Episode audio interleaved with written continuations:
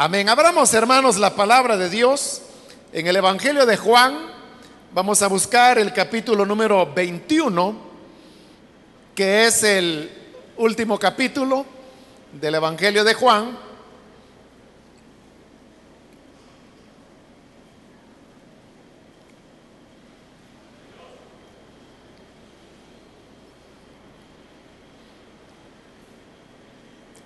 Si lo tiene listo, dice la palabra de Dios, el Evangelio de Juan, capítulo 21, del versículo número 15 en adelante. Cuando terminaron de desayunar, Jesús le preguntó a Simón Pedro, Simón, hijo de Juan, ¿me amas más que estos?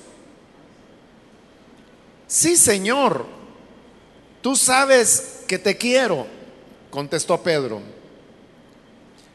Apacienta mis corderos, le dijo Jesús. Y volvió a preguntarle, Simón, hijo de Juan, ¿me amas? Sí, Señor, tú sabes que te quiero. Cuida de mis ovejas. Por tercera vez Jesús le preguntó, Simón, hijo de Juan, ¿me quieres? A Pedro le dolió que por tercera vez Jesús le hubiera preguntado, ¿me quieres? Así que le dijo, Señor, tú lo sabes todo, tú sabes que te quiero. Apacienta mis ovejas le dijo Jesús. De veras te aseguro que cuando eras más joven, te vestías tú mismo e ibas a donde querías. Pero cuando seas viejo, extenderás las manos y otro te vestirá y te llevará a donde no quieras ir. Esto dijo Jesús para dar a entender la clase de muerte con que Pedro glorificaría a Dios. Después de eso, añadió, sígueme. Hasta ahí dejamos la lectura. Pueden tomar sus asientos, hermanos, por favor.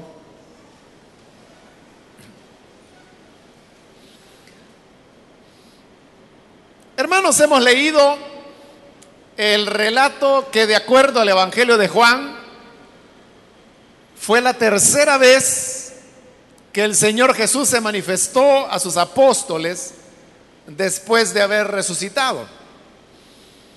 Ellos habían ido para pescar y trabajaron toda la noche, pero no pescaron nada. Y aparece un personaje allá en la playa que les dice a dónde deben tirar la red. Ellos la tiran y cuando la tiran recogen una cantidad enorme de peces. Y entonces es cuando Pedro reconoce que ese personaje que está allá en la playa es el Señor Jesús. Se viste y no espera a que la lancha salga a la orilla, sino que se tira al agua, nada para llegar primero que los apóstoles. Pero los otros terminan de subir los peces a la barca y luego reman y llegan hasta la orilla. Y al llegar a la playa se dan cuenta que el Señor Jesús está ahí esperándoles y que les ha preparado el desayuno ha puesto peces sobre las brasas y también tenía pan, lo cual pues les iba a caer muy bien después de toda una noche sin dormir y trabajando. Y el Señor les dijo, traigan de los peces que acaban de pescar. Se los dieron y Él los colocó sobre las brasas para terminar de prepararles la comida. Mientras comían, terminaron de desayunar Y es entonces cuando Jesús comienza a interrogar a, Simón. A lo largo de todo el Evangelio se le ha llamado Pedro, pero ahora Jesús vuelve a referirse a él por su nombre real, que era Simón. Y le pregunta, Simón, hijo de Juan, ¿me amas más que estos? La pregunta, ¿me amas más que estos? Era una pregunta muy desafiante para Pedro, porque eso es lo que Pedro siempre le había repetido al Señor. Es más, unos días antes, cuando el Señor iba a ser entregado, el Señor les dijo que el Hijo del Hombre sería entregado en manos de pecadores, así como estaba escrito de él. Y todos ustedes se van a dispersar. Y entonces Pedro dijo, momento Señor, podrán dispersarse estos, pero yo no te voy a negar. Entonces, cuando Pedro decía eso, ellos te van a dejar, pero yo no te voy a dejar. Ellos podrán oír, pero yo, si es necesario ir a la muerte contigo, yo voy. Era una manera indirecta de Pedro de decir, yo te amo más que estos. Estos no te aman lo suficiente como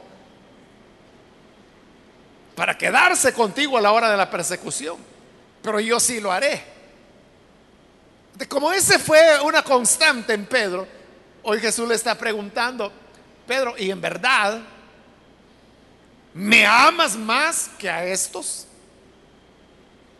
¿En realidad me tienes más amor que el que me tienen los demás apóstoles? Al hacer esa pregunta,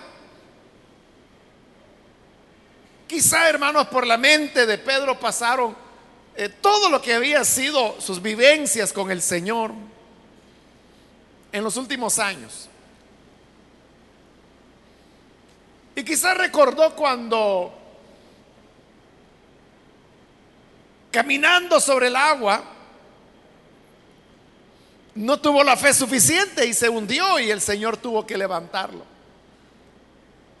Quizás recordó cuando Jesús anunció que habría de padecer por primera vez. Y Pedro lo toma parte y le dice, Señor, que en ninguna manera te vaya a ocurrir esto.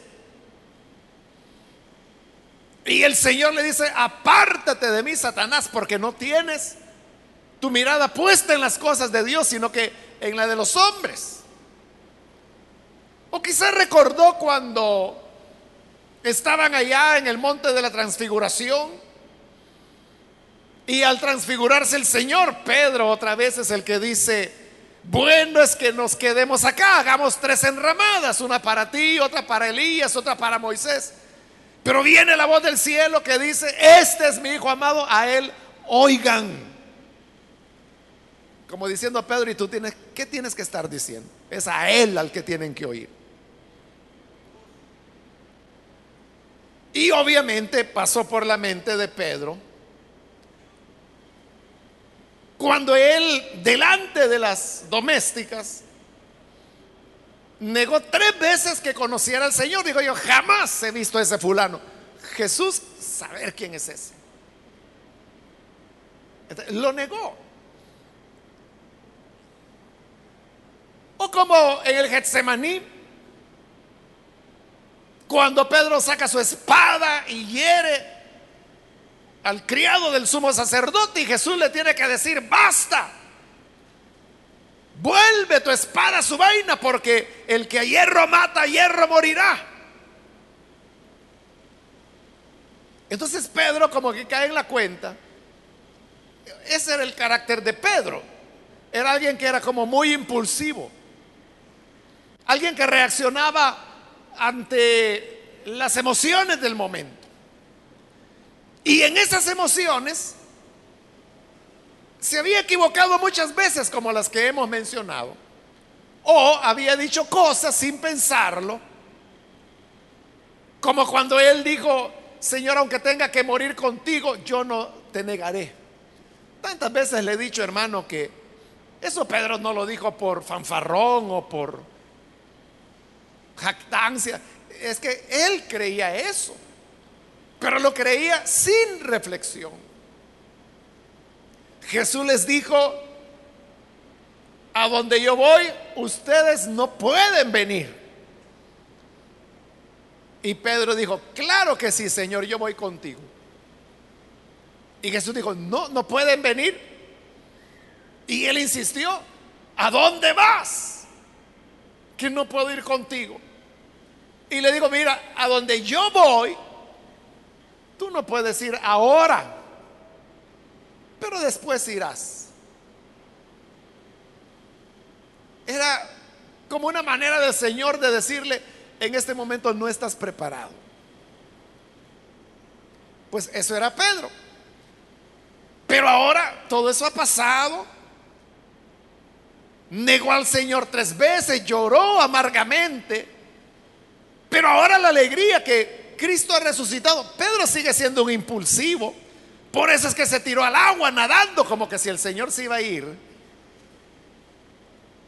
En tanto que los demás remaron hasta que llegaron sin mojarse a la playa. Pero hoy Pedro es alguien que ya comenzó a reflexionar. Entonces, ante la pregunta, ¿me amas más que estos? Él se da cuenta de las dimensiones de la pregunta que Jesús le está haciendo. Entonces, la respuesta es, sí, Señor. Tú sabes que te quiero.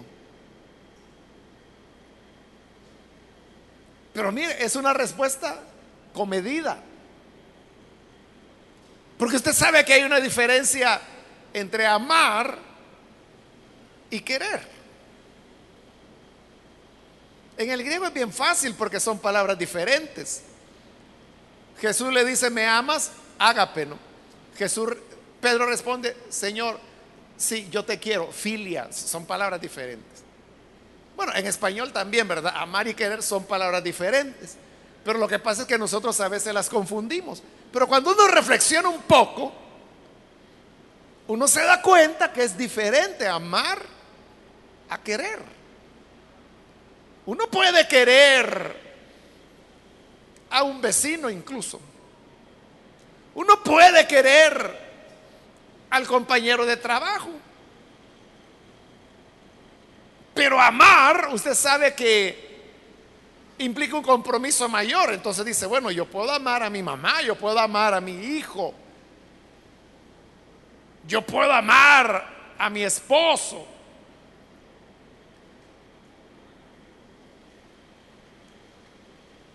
Sentimos la diferencia. Entonces, Jesús preguntó, ¿me amas? Y no solo pregunto, ¿me amas? Sino que me amas más que estos. Y Pedro responde, te quiero. Te quiero. Ahorita me estoy recordando de unos hermanos hace años, ellos estaban casados, eran esposos. Y entonces a veces la hermana le preguntaba a él, le decía un apodo a él, ¿verdad? Era su esposo. Pero entonces le decía el apodo y le decía, ¿me amas? Le preguntaba a ella. Y él decía, mm, te estimo, le decía. Claro, él lo hacía bromeando, ¿no? Pero ahí hay una gran diferencia. Entre amar y estimar, igual. Jesús pregunta, ¿me amas? Y más que estos. Y Pedro, te quiero. O sea, no se atreve a decir, sí, te amo. Porque amar es mucho más profundo. Amar es un compromiso mayor. Entonces mejor se mide y dice, sí te quiero. Muy bien, le dice.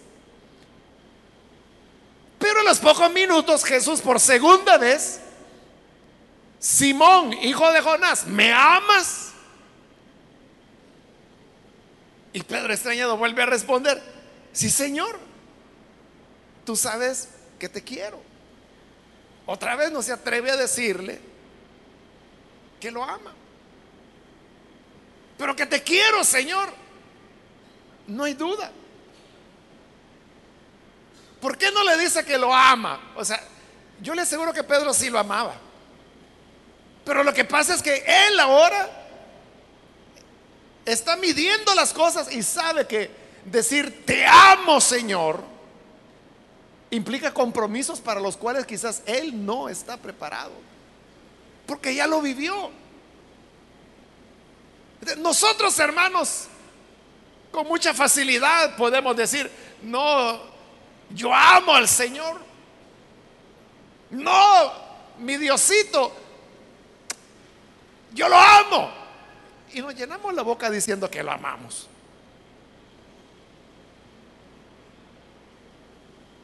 Pero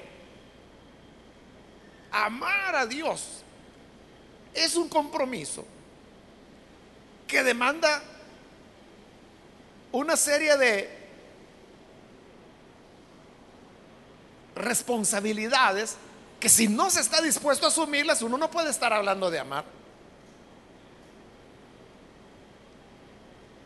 E-, es como el jovencito, ¿verdad? Que le dice a la niña para conquistarla, ¿verdad? Mira, es que yo te amo. Mi amor por ti es más grande que el sol. Te amo tanto. Pero esas solo son palabras. Porque ve a, pasar a otra y se va tras ella. ¿A dónde quedó el amor que decía tener? O la historia 100 millones de veces repetida, ¿verdad?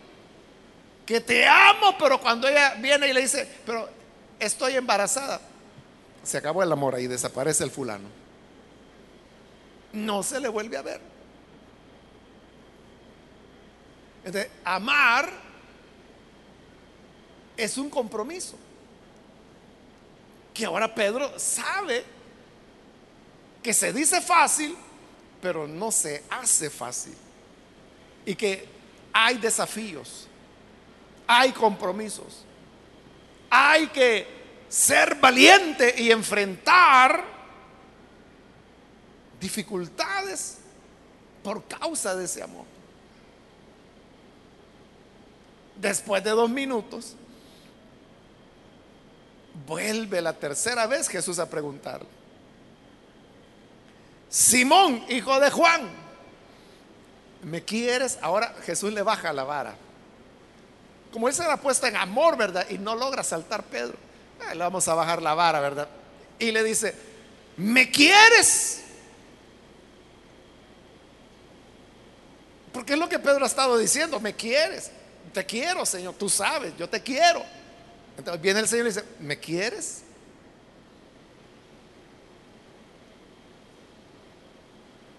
Y entonces dice que Pedro se llenó de dolor.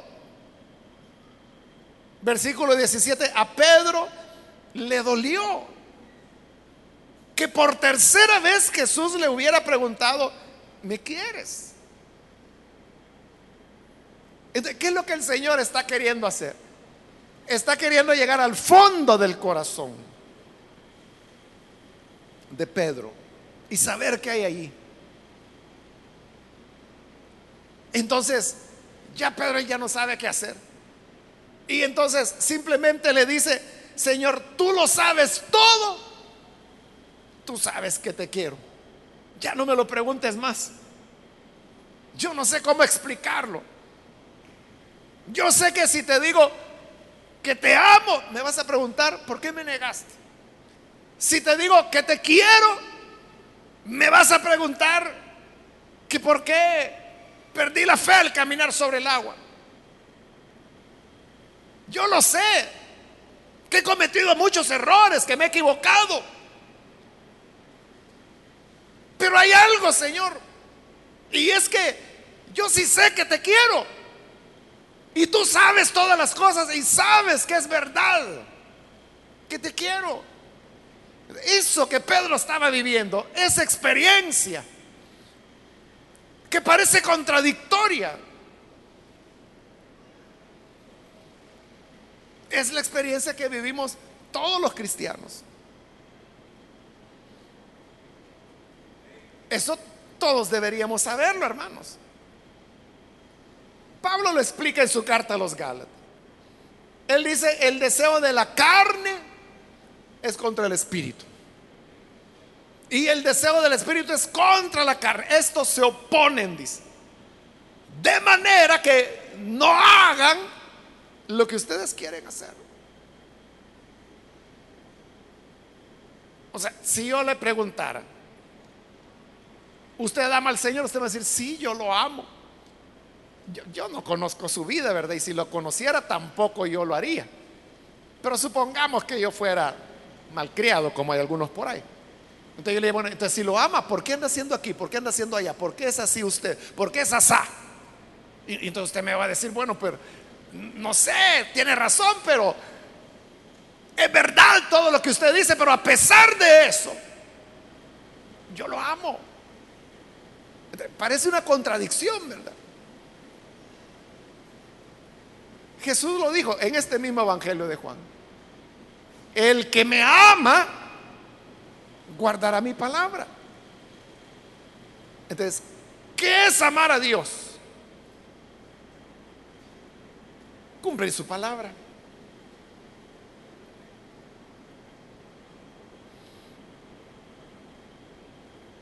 Entonces, a la pregunta, ¿lo amamos? Otra vez usted me dice, sí, yo lo amo. Pero entonces viene la otra pregunta, ¿cumple usted su palabra? Bueno, yo me esfuerzo. Bueno, sí, yo trato, pero fíjese que tampoco soy perfecto. Entonces la vida cristiana, hermanos, es como una lucha permanente. Todo el tiempo nosotros estamos luchando contra nosotros mismos. Todo el tiempo nosotros enfrentamos tentaciones. Y por eso es que esto es real, hermano. Una persona puede estar en la iglesia adorando al Señor y adorándolo sinceramente. Y teniendo una experiencia con Él y diciendo, Señor, cuánto te amo. Y su rostro está lleno de lágrimas. Pero sale de la iglesia, se va a su casa y cuando llega a la casa empieza a pelear con la mujer y se agarran a golpes. Y uno dice, ¿y este que está aquí golpeando al ¿quién era el que estaba allá profetizando en la iglesia? Sí, es el mismo. Y entonces, ¿este es creyente o no es creyente? Jesús no hizo la pregunta en el sentido, ¿crees? Pero sí le preguntó, ¿me amas? Y como él se quedaba en te quiero, te quiero, ¿me quieres? Y ni eso puede responder Pedro, sino que dice, bueno, tú lo sabes, Señor, yo no lo puedo explicar. Y tal vez usted me podrá decir eso. Hermano, yo siento que fallo al Señor, desobedezco. Como Pablo lo dice en Romanos capítulo 8. Lo que quiero hacer, no lo hago. Y lo que no quiero hacer, eso termino haciendo. Este, esa es la lucha del creyente. Sabe lo que debe hacer y no lo hace. Sabe lo que no debe hacer y lo hace. si usted agarra a esa persona y dice, bueno, ¿este qué le pasa? ¿Cómo es que anda pecando y desobedeciendo? Que no ama al Señor. Sí, sí lo ama. Si lo ama, ¿cómo es que anda haciendo esto?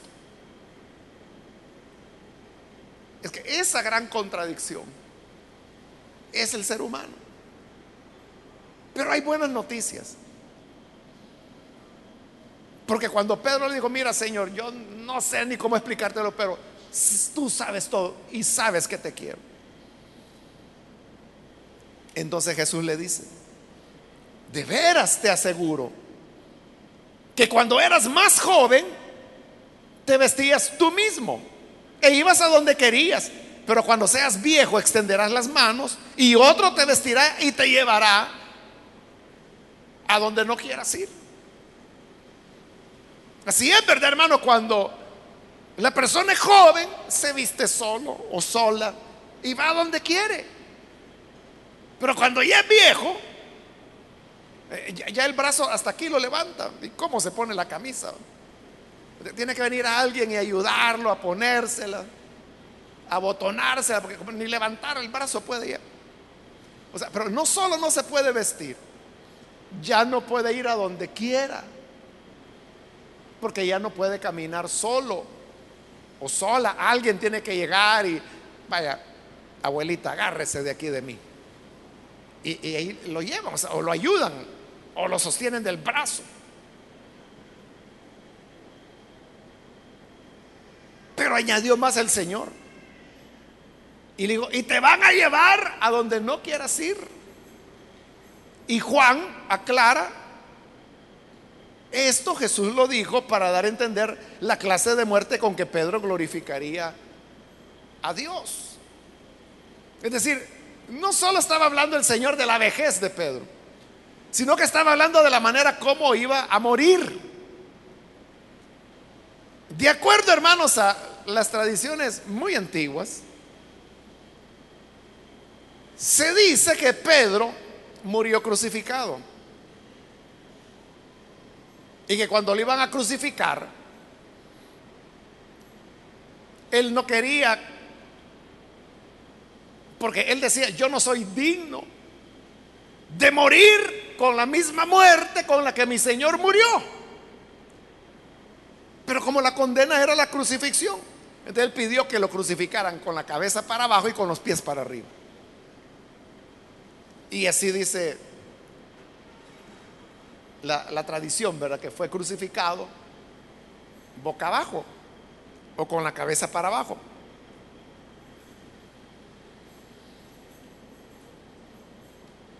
Es decir, que al final, cuando él allá le dijo al Señor, digamos en los años jóvenes de Pedro, aunque era un adulto ya, ¿verdad? Pero cuando le digo, Señor, aunque tenga que morir, no te negaré. Ay Dios, Pedro le dijo. Antes que el gallo cante, tú me habrás negado tres veces que me conoces. Pero después lo hizo.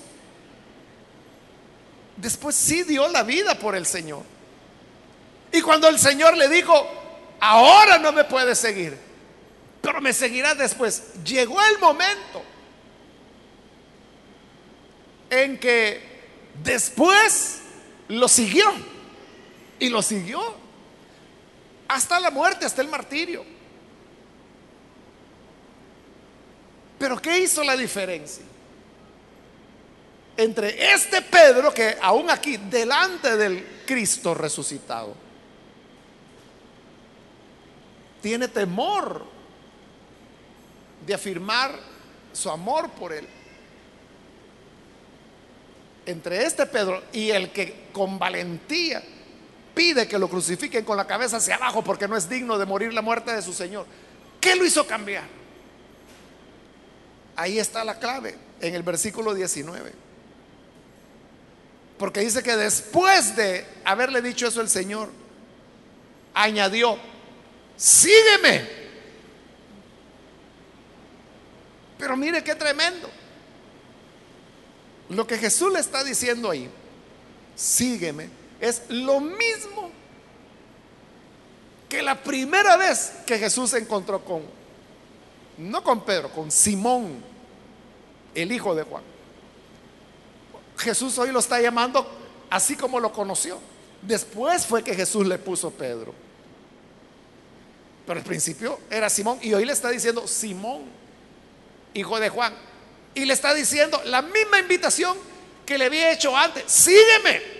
La pregunta sería, ¿significa entonces que durante esos tres años y medio Pedro no lo había seguido? Sí, sí lo había seguido. Pero no lo había seguido el suficiente tiempo como para que él creciera y madurara en su amor por el Señor. ¿qué es lo que nos hace, hermanos, superar ese conflicto del que yo le hablaba? De esa contradicción, ¿verdad? Que Usted sabe que está mal, pero lo hace. Y, usted no puede decir, ah, es que yo no sabía que era pecado. Sí lo sabía. Siempre lo supo. La verdad es, es que eso sería lo honesto, que usted es que mire, tenía ganas de pecar. Esa es la verdad. Claro, si usted es nacido de Dios, le va a doler. Y usted dirá es que soy un sinvergüenza. Sí lo es. Pero lo hizo.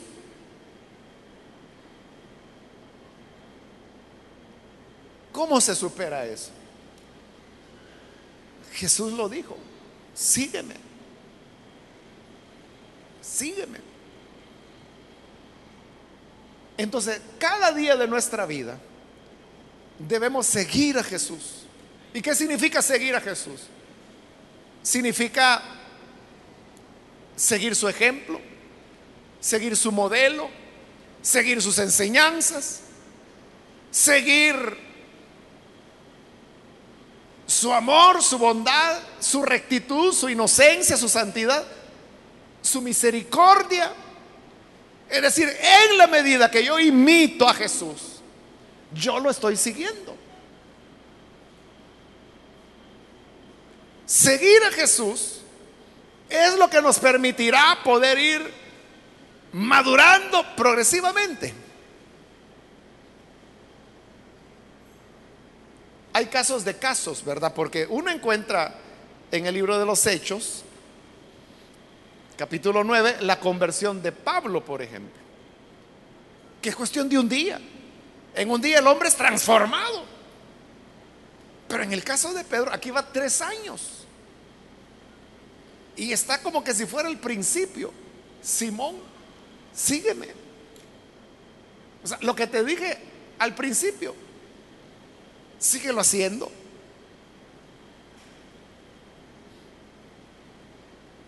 Vamos superando nuestras flaquezas, nuestras dudas, nuestros temores, nuestros fallas, nuestras desobediencias, en la medida que vamos siguiendo y siguiendo y siguiendo a Jesús.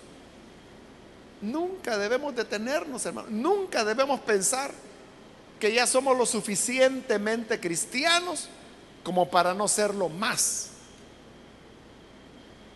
Siempre habrá algo que aprender, siempre habrá algo que poner por obra. Nunca llegará el día en que usted diga, no, si la Biblia yo ya la leí toda. Ya la sé toda, ya no tengo nada que aprender de ella.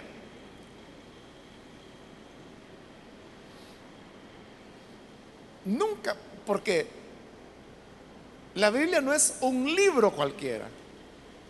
La Biblia es la palabra de Dios. Y está viva.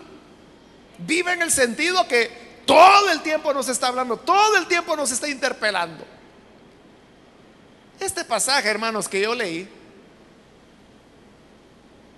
estoy más que seguro que aquí el 90% de ustedes lo conocían. Pero mire todo lo que nos enseña. Uno no puede decir, ya lo conozco, ya sé todo. No, no es cierto. Uno puede conocerlo, estar familiarizado. Pero que uno diga, se agotaron las cosas que yo puedo aprender de este o cualquier otro pasaje de la Biblia. No es cierto. Ese es el seguimiento de Jesús. Nunca detenernos. Seguir avanzando aprender del perdón de Jesús, aprender el amor a los enemigos, como Jesús lo ilustró con su ejemplo y con sus palabras. el llamado del Señor sigue siendo, sígueme, sígueme. O sea, las mismas palabras que nos dijo el día de nuestra conversión. Él nos dijo, ven, sígueme, yo te haré pescador de hombres. Es lo mismo que hoy, no sé cuántos años después de su conversión, vuelve a decirle, sígueme. Todavía seguimos caminando. Sígueme, sigamos. Y Pedro comenzó, porque Jesús se levantó y empezó a caminar, Jesús comenzó a seguirlo. Y más atrás venía Juan. Y Pedro viene y le dice, mira, ¿y este fulano que nos sigue? Y Jesús le dijo, bueno, ¿qué te importa a ti? Si yo quisiera que él se quedara hasta que yo venga, a ti, ¿qué te importa? Sígueme tú. Porque a veces estamos muy preocupados con el vecino.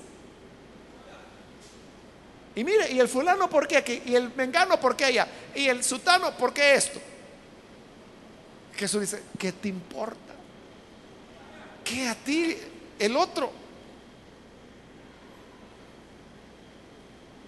Sígueme tú.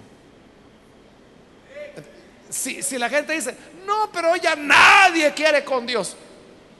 Cosa de ellos si no quieren, yo sí quiero, yo lo voy a seguir. O, o sea, no, mire, eso ya pasó de moda. Para usted pasó de moda, para mí no. Ese es el punto. Yo, ¿qué voy a hacer? Tú, ¿qué vas a hacer?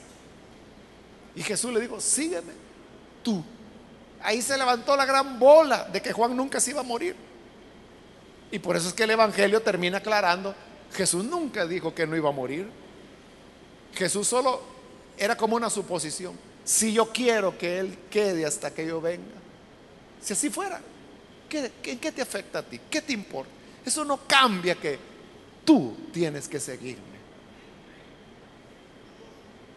Entonces, si es cierto o no es cierto, ¿qué a ti? Así que, hermanos y amigos, nunca dejemos de seguir a Jesús. Amén. Vamos a orar, vamos a cerrar nuestros ojos. Y yo quiero hacer una invitación para las personas, aquellos amigos o amigas que han escuchado hoy la palabra del Señor y se han dado cuenta que lo que verdaderamente importa es seguir a Jesús. Tenemos fallas, fracasos, tropezones. ¿Quién de nosotros, hermanos, podríamos decir que nunca nos hemos equivocado? O que nunca le hemos fallado al Señor. Pero a pesar de que sabemos que no somos lo que deberíamos ser, pero igual que Pedro, es que Señor, pero tú sabes que te amo. ¿Por qué yo soy así? Yo no lo sé. Pero tú sabes todas las cosas y sabes que te amo. Sígueme. Sígueme entonces. Y eso es lo que hizo de Pedro. Lo que al final llegó a ser alguien que hasta con su muerte glorificó a Dios. ¿Hay algún amigo o amiga que necesita venir para creer en el Hijo de Dios por primera vez? Yo le invito para que en el lugar donde está se ponga en pie, en señal que usted desea recibir al buen Salvador. Y vamos a orar por usted. Cualquier persona, cualquier amigo o amiga que por primera vez necesita venir para creer en el buen Salvador. Póngase en pie, vamos a orar por usted le animo para que no desaproveche la oportunidad. ¿Hay alguna persona, algún amigo? Venga. Si se encuentra en la parte de arriba, igual pase. Porque hoy es el día de salvación. Le estamos esperando. Otra persona, alguien que necesita venir, póngase en pie. Sigamos a Jesús. Sigamos al Señor. Esa es nuestra responsabilidad, es nuestro deber. Sigamos avanzando en conocerle a Él. Una sola palabra, sígueme.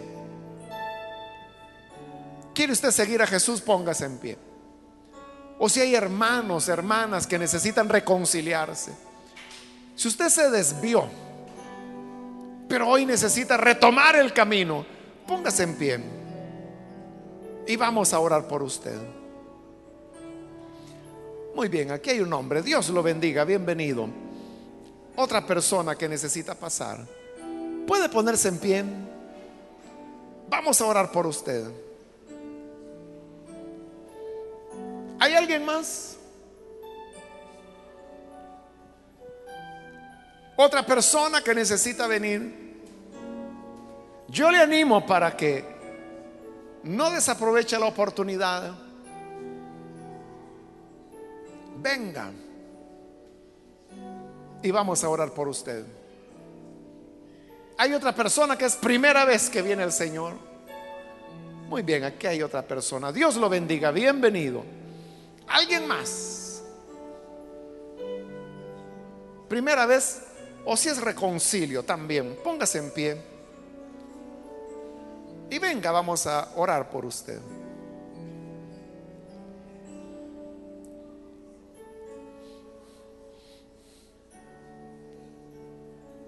¿Hay alguien más?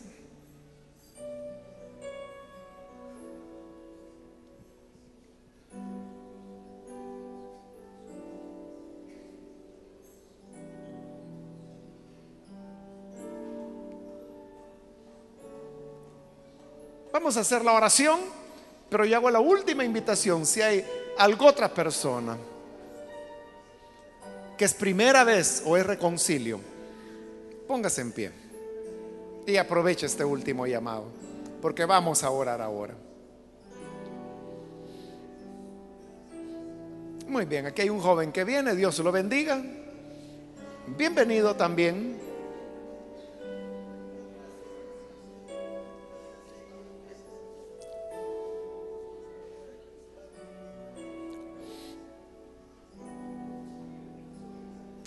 Acá hay una joven también que pasa, Dios la bendiga. Bienvenida. Y aquí hay otro joven que viene, Dios lo bendiga, bienvenido también.